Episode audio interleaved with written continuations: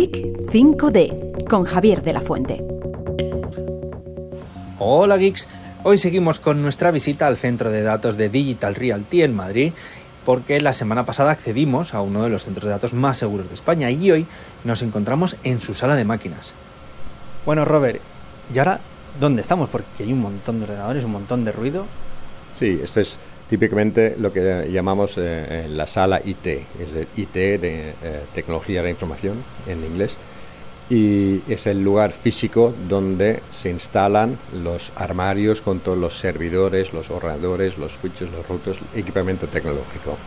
Y está funcionando 24 por 7 y, y, lo que se escucha son los ventiladores de los eh, servidores y también el equipo de refrigeración para eh, extraer el calor que generan los mismos eh, servidores. Se oyen, pero están lejos, o sea, los tenemos ahí al fondo, por eso se oye bajito.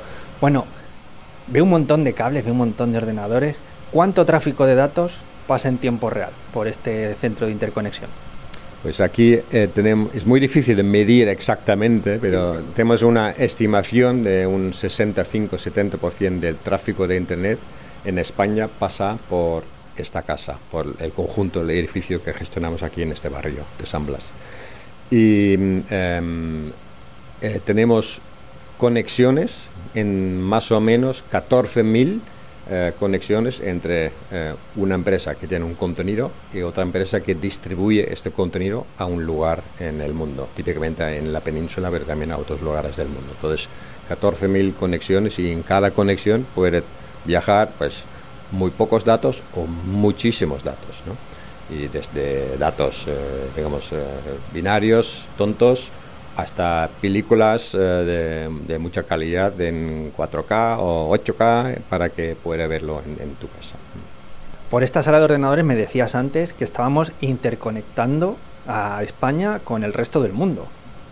Correcto. Aquí llegan múltiples tipos de cables de redes de telecomunicaciones, entre ellos pues cables submarinos, que son típicamente los cables que llevan mayor capacidad para eh, distribuir tráfico de telecomunicaciones entre un continente y otro continente. Y eh, estos cables pues, eh, buscan clientes, es decir, encuentra el lugar de oferta-demanda en un lugar físico como el nuestro. Entonces, eh, aquí se interconectan continentes, se interconectan eh, regiones, eh, ciudades, casas, empresas. Y la ciberseguridad, porque se realizan ataques ¿no? de forma continua. ¿Cómo se protege un centro de datos? Nosotros nos ocupamos de la seguridad física, no nos ocupamos de la ciberseguridad. Si hay un ataque informático, pues puede que el, ataque se empieza desde un, cualquier lugar del mundo para atacar un ordenador en cualquier otro lugar del mundo.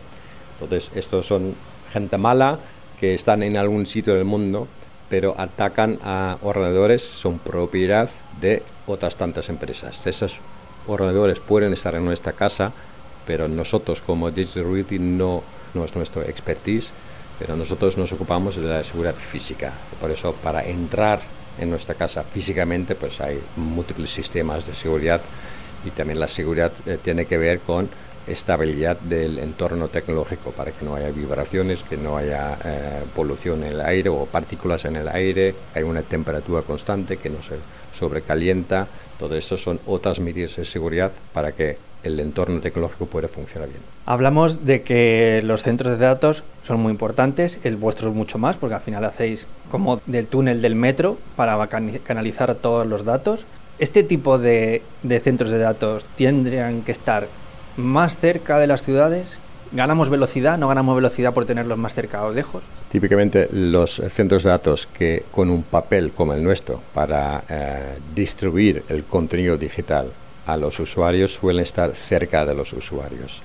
Hay otros usos y otros tipos de centros de datos que quizás convengan que están en Islandia o en un lugar más frío, en un lugar de España, donde eh, la rapidez en nuestro negocio se llama latencia, no sea tan relevante. En cuanto mayor la latencia, menos importante es la calidad del servicio. En nuestro caso, en los centros de datos que gestionamos en todo el mundo, suele estar en las capitales de los países donde hay una gran concentración de población y empresas y actividad económica.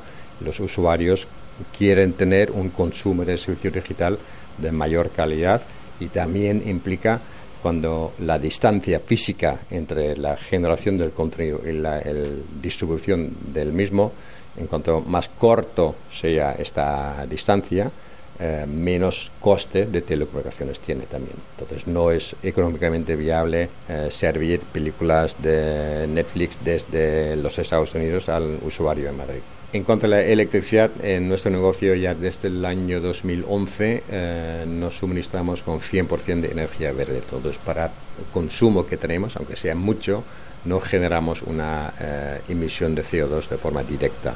Entonces, tampoco de indirecta porque la generación es eh, de energías renovables. Todo está garantizada 100% y así nuestros clientes que son, son suministrados con esta energía también eh, lo aprecian y piden la certificación de, ello para que tenga el valor para estas empresas también. Bueno, pues Robert, muchas gracias por acercarme a tu casa. Nos despedimos desde esta sala de ordenadores, de la sala de IT. Eh, Robert Asin, director general de Digital Realty en España, muchas gracias por habernos atendido hoy. Un placer, muchas gracias a ti, Javier. Javier de la Fuente, Radio 5, Todo Noticias.